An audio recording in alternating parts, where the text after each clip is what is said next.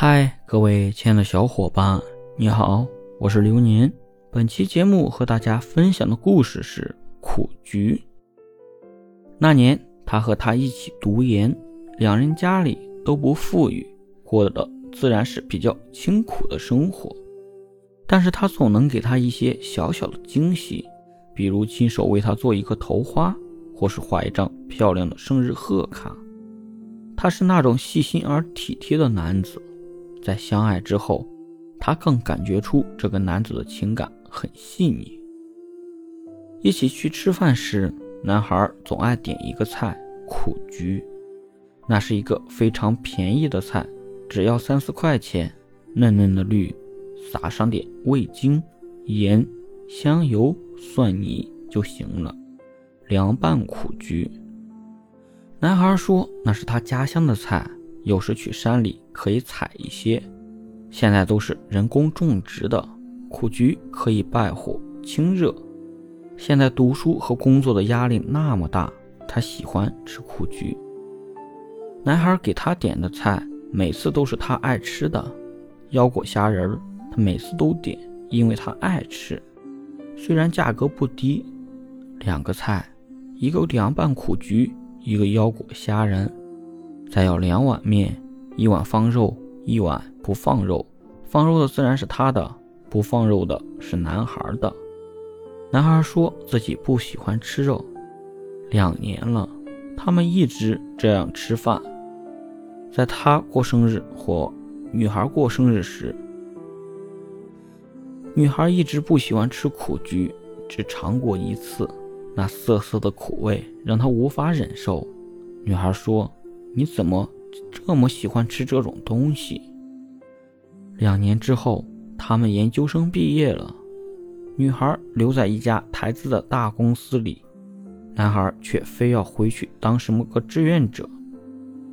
他们吵了很多次，女孩说：“你要去也可以，我们分手吧。”话说的很绝情。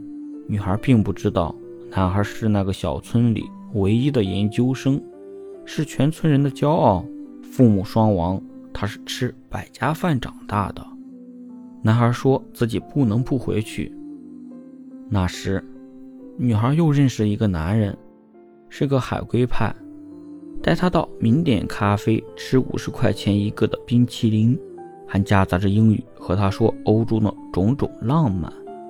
分手是在一个雨天，他们又去了常去的那个小饭店。点的还是那两个菜，他却连腰果虾仁都不屑于吃了。他说：“这种高热量的东西是垃圾食品，谁还要吃？”那是他和他的最后一次吃饭。男孩吃光了自己面前的凉拌苦菊，照样给他要了一碗肉丝面，自己要了一碗素面。多年以后，他们各自都结婚了，男孩成了小城里的教育局长。经常出席全国的教育工作会议。自男孩上任后，小城的教育事业发生了天翻地覆的变化。男孩还是爱吃苦菊，当年吃苦菊是因为它是饭店里最便宜的菜，还因为它真的能清热败火。可是当时他并不爱吃苦菊，但是后来他是真的爱上了，那是一种先苦。后香的菜，也是他初恋的菜。女孩却离了婚。海归的人总要有新潮的，要丁克，要找情人，他无法接受，于是只有一个人过下去。他常常一个人去吃饭。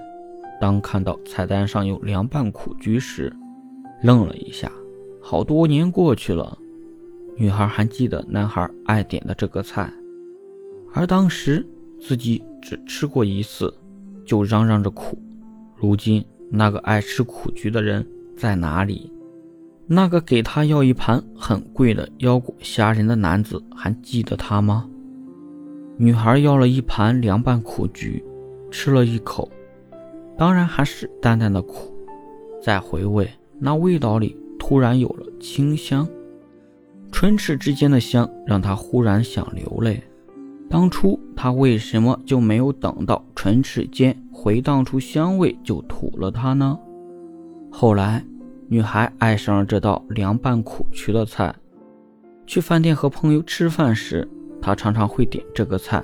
朋友说：“这个菜便宜呢。”女孩想起当年的她，自己吃一盘苦菊，而为她要的菜却是苦菊价格的十几倍。